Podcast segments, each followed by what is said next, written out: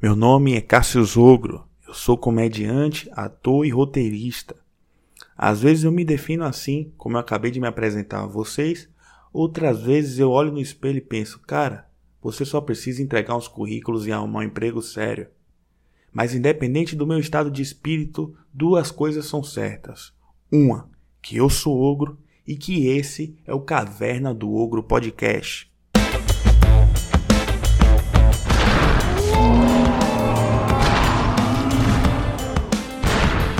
Caverna do Ogro Podcast.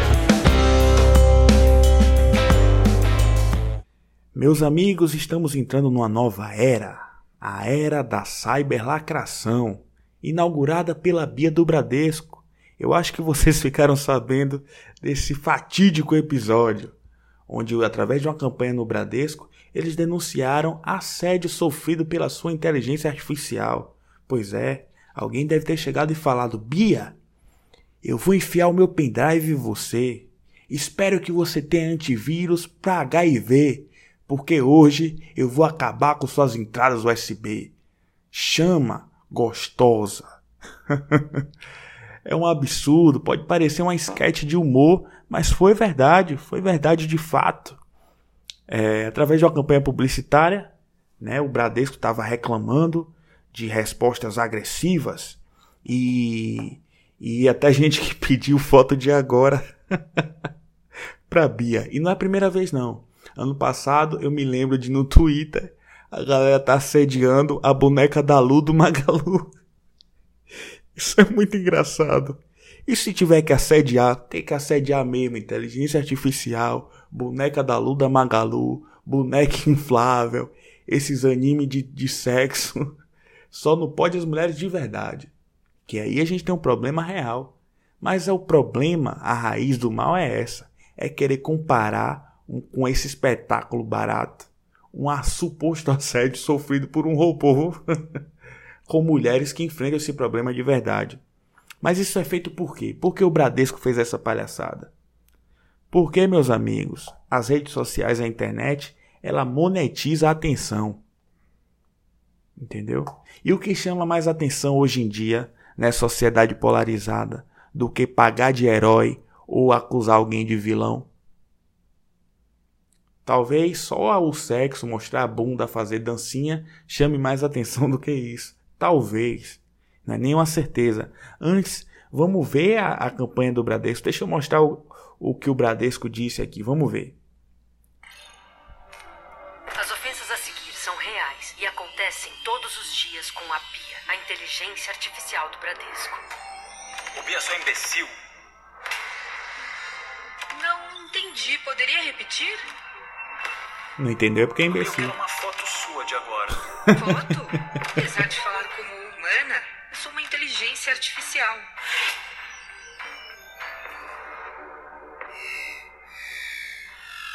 Chega de partir de agora, as respostas da Bia serão contundentes contra o assédio. Sem meias palavras, sem submissão. Essas palavras são inadequadas. Não devem ser usadas comigo e com mais ninguém. Pra você pode ser uma brincadeira. Pra mim, foi violento. Pois é. Ela ide... Nenhuma inteligência artificial aguenta mais piada, porque pra você pode ser uma brincadeira. Então ela sabe que é uma brincadeira. Os programadores do Bradesco sabem que é uma brincadeira. O problema, o que é ridículo, é porque vocês transformam uma brincadeira em coisa séria. E mulheres que de fato sofrem assédio são ridicularizadas por causa dessa idiotice. A atenção é monetizada e é por isso que eles se prestam a esse papel ridículo. Na verdade, os criadores de conteúdos, publicitários, até nós humoristas, né? Todo mundo se comporta como uma criança mal, mal criada, sabe? Sabe aquela criança que cai no shopping e faz escândalo, que quer chamar atenção? É a publicidade do Bradesco. São os influenciadores digitais. Só que ao invés de serem repreendidas de tomar um tapinha, sabe o que elas ganham? Dinheiro. É por isso que o Bradesco faz isso. É por isso que o influencer pega, doa uma meia pro mendigo e filma para todo mundo ver. É por isso que o Luciano Huck chama o pobre, dá uma dentadura, mas antes faz ele escalar o Everest. Tome sua deitadura.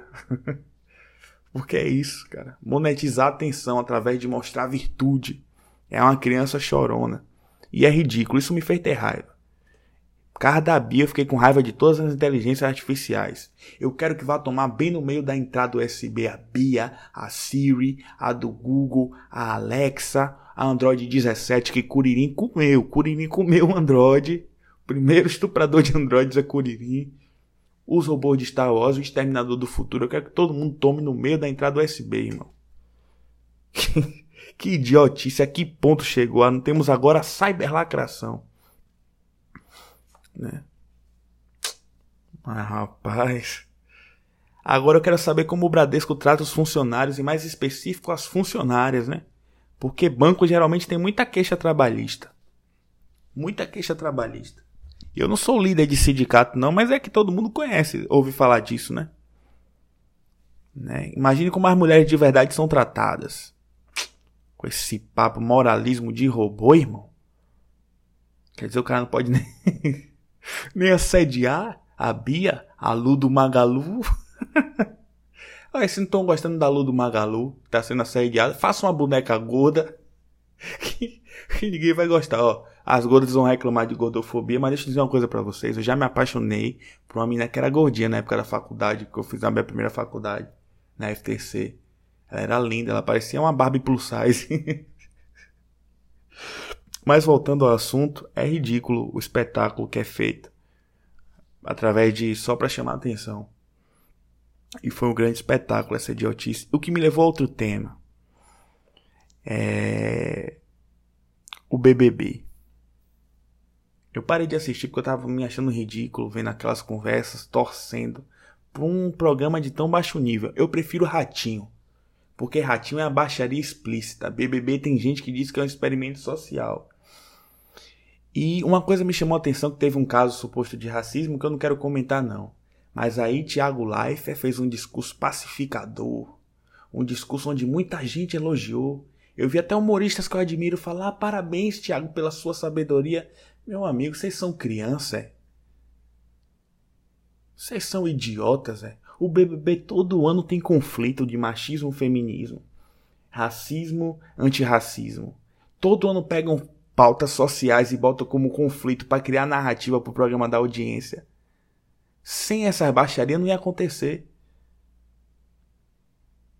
Você acha que Ratinho ia funcionar sem o, o exame de DNA? Não. Mas o exame de DNA é honesto. O BBB se esconde em uma camada de programa, sabe aquela camada global? Um glamour para mostrar uma baixaria, um programa de merda. Que a gente assiste, mas é um programa de merda. Eu parei de assistir minha esposa assiste, mas a gente sabe, quando eu sento com ela aqui no sofá, ela tá vendo, a gente sabe que é um programa de merda. Aí cria um glamour.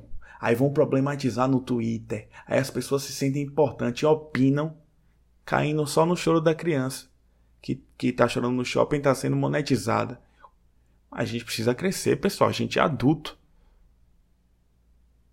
Os caras criam confusão para vir com um discurso de virtuoso depois e vocês ainda ficam problematizando no Twitter e não sei o que. E ai, é um experimento social. Ah, meu irmão, vai assistir Ratinho, que é mais honesto, que é baixaria, que é entretenimento puro, que tem um xaropio gritando, rapaz! Que tem aquele efeito sonoro, rau!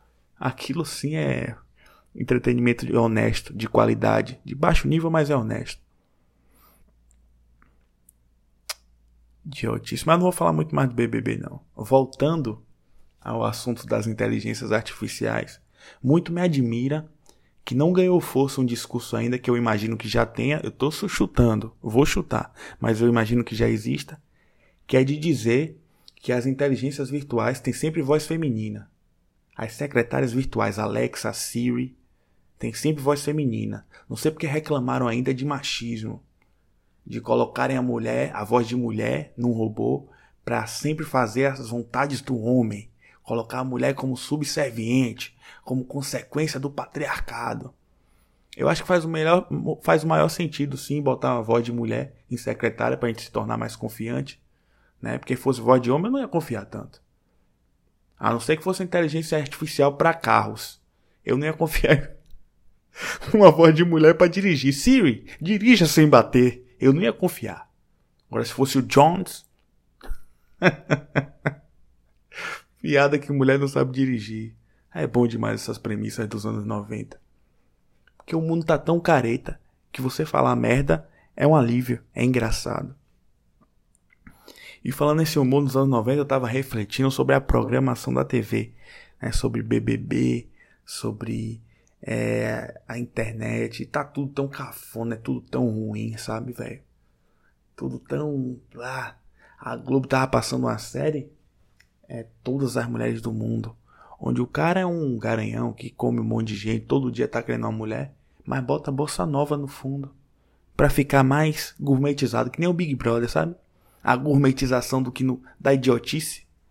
Olha que coisa mais linda, mais cheia de. Aí o cara come um, mais cheia de graça. É, come outra manhã. Menina que vem, que passa. Aquele tom bem Leblon, bem Disney. cara, a televisão é uma merda. E eu sinto saudade da TV dos anos 90. Que era, era burra, mas era. Ai, essa merda aí meio. Banheira do Gugu. tá ligado? Sei lá, essas idiotices. Gugu, sei lá, dando dentadura. É, vem um gatinho da Zael. Né? Os pobres ganhando a máquina de fazer sandália. Aquela trilha sonora. Isso tá lindo. Era tão estúpido, mas era o tipo. Porque assim, era burro, mas hoje tem uma camada de falsa de politização nas coisas. Então as coisas são burras, mas são burras ideológicas, né? Eu tava pensando na programação da TV e tava pensando, tipo assim, programas do humor que fizeram história, tá ligado? Pânico, Hermes e Renato, a série The Office, South Park. Série de comédia você ainda encontra muito boa, mas na TV brasileira como faz falta o humor do Pânico, velho. Mas aquele Pânico raiz, né? Não Pânico agora que tá com viés de direita e tal, da Jovem Pan, mas o Pânico que não respeitava os artistas, que fazia piada, que era polêmico. Cara, que falta faz. Agora eu acredito no seguinte, pessoal. Hoje o humor tá mais careta, né? Na TV, o humor na TV.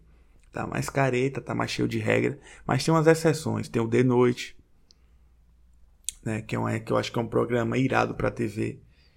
Mas eu acho que é, é, as pessoas vivem em ciclos. Eu acho que a galera vai ficar tão careta com essa politização, essa polarização, perdão, com o politicamente correto, que uma hora a galera vai ficar com raiva e vai voltar a fazer esses programas assim mais hardcore, tipo o Pânico, CQC. E eu, eu tenho muita esperança que eu seja um, um contribuinte, sabe? Que eu cresça na minha carreira, que eu vire um roteirista de um programa desse. Porque esse estilo de humor que ofende, que é mais ácido, é minha especialidade e eu creio que eu sou bom nisso. Né? E aí eu queria, como eu sempre falo, esse é um podcast de um comediante dando opinião sobre coisas, mas eu queria falar sobre comediantes que eu gosto. Comediantes que eu acho que fazem uma comédia raiz, uma comédia preocupada em ser engraçada, sabe? E que representam é, a essência do, do comediante. Como eu vi Igor Guimarães falando que eram escravos da alegria. Primeiramente é Danilo Gentili, que eu acho que o que ele representa pra comédia é muito. Ele é um cara que tem culhões para fazer comédia. Depois Rafinha Bastos, que embora seja inimigo de Danilo, ele também é um cara que compra a briga da comédia, que faz comédia e que pagou pato por segurar uma piada, eu acho isso irado. O Léo que hoje se eu escrevo, não só por ele ser um grande comediante de humor negro, mas por se eu escrevo hoje piadas, é porque eu li o livro dele, Os Segredos da Comédia Stand-Up, é um cara que teorizou. Então, acho que o primeiro cara a teorizar escrita de comédia no Brasil. E aí vem um cara que eu mais gosto, assim, como escritor de piada.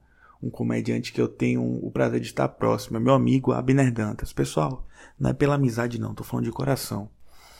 Eu acho que Abner, e modéstia à parte eu, temos tudo para ser grandes comediantes no Brasil. Pode não acontecer, porque nem sempre quem é bom é reconhecido. E a vida é assim, eu não tenho o que reclamar. Deus não me deve nada. Mas assim, Abner Dantas, um grande comediante. Quem quiser seguir, segue lá, Abner Dantas, com dois R's.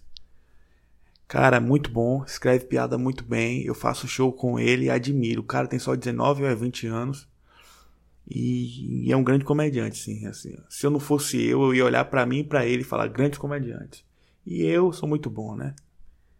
Vocês dão uma olhada no meu vídeo, dos meus vídeos. Se você não conhece ainda, dá uma olhada lá, arroba. Outros dois comediantes que eu gosto muito. Igor Guimarães, engraçadíssimo. Engraçadíssimo. O cara é o escravo da alegria. É um palhaço full time. Pelo menos nas câmeras, né? Eu não conheço pessoalmente, claro, mas assim, pelo que eu vejo nas entrevistas, ele é um cara engraçado, só de respirar. É engraçado. E outro comediante que não é muito conhecido, se vocês puderem seguir, arroba Lucas Ramos.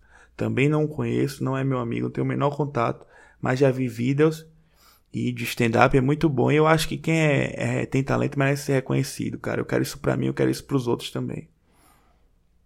Mas é isso, galera. Isso que eu queria falar um pouco hoje sobre a cyberlacração, sobre a programação da TV que tá caretaça sobre os comediantes que eu gosto e que eu gosto sempre de deixar claro, cara. Embora eu esteja criticando a lacração, e eu, eu vou assumir para vocês, eu tenho visões políticas que são mais assim, estão mais ligadas à liberdade individual, à diminuição do Estado. Mas eu já deixei claro no meu episódio anterior que eu não faço comédia de direita. Eu tenho consciência que a maioria do meu público é de direita porque eu faço muito humor negro e a galera é mais receptiva. Mas assim, eu vou fazer, eu faço piada de Bolsonaro, eu não gosto de Bolsonaro, eu acho Bolsonaro um câncer, por opinião. Mas se eu tiver que fazer uma piada dele, eu vou fazer. E assim como se eu tiver que fazer de Lula, eu vou fazer. Eu odeio Lula também. Mas assim, eu não tenho obrigação ideológica nem com os meus pensamentos. A minha obrigação como comediante é ser engraçado. Então assim, se eu fizer uma piada de Bolsonaro hoje e 10 dele amanhã, não me obriga a fazer 10 de Lula. Agora o meu pensamento é tentar sempre bater nos dois. Embora eu tenha um pensamento filosófico mais ligado ao que se chamaria de direita. Não essa direita bolsonarista, né? Mas um. Talvez um. Mas assim, eu não compro a ideologia de mercado, né? Por exemplo. Em questões você vai me ver, eu não fumo, não fumo maconha, não uso drogas, eu sou contra, vou criar o meu filho dizendo não use, mas eu sou a favor da liberação das drogas.